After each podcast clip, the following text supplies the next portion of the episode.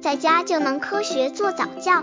这里是早教学堂，每天为你分享早教知识。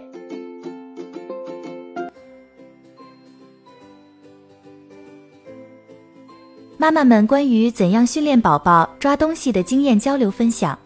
潇潇，我家宝宝不喜欢抓东西，都九十天了。后来发现他总是抓盖在身上的毛巾，抓住了往嘴巴里面送，顺其自然吧。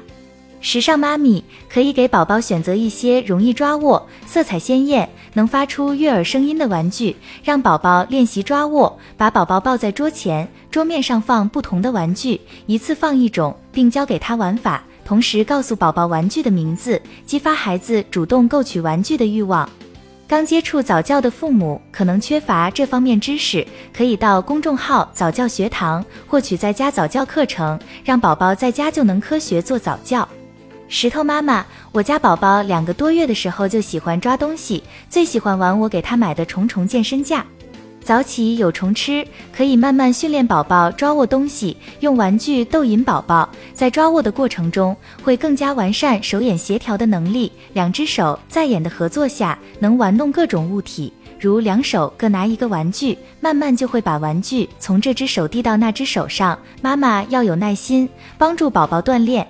维维，手的运动是精细运动当中最重要的部分。小宝宝开始都是全手掌抓握，然后才能逐渐过渡到手腕、手掌、拇指、食指，这是一个循序渐进的过程。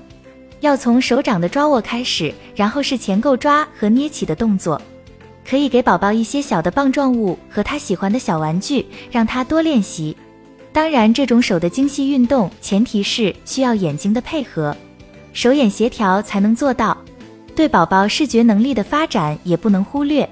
当然，每一个宝宝的聪明健康都倾注了爸爸妈妈极大的心血。虽然抓握能力是宝宝生长发育的一个重要里程碑，但妈妈们也不要太过心急，要求宝宝一定要严格达到抓握能力发育时间表上的技能来衡量。毕竟每个宝宝的发育状况不同，所以只要掌握技能时间不会太过低于正常发育水平即可。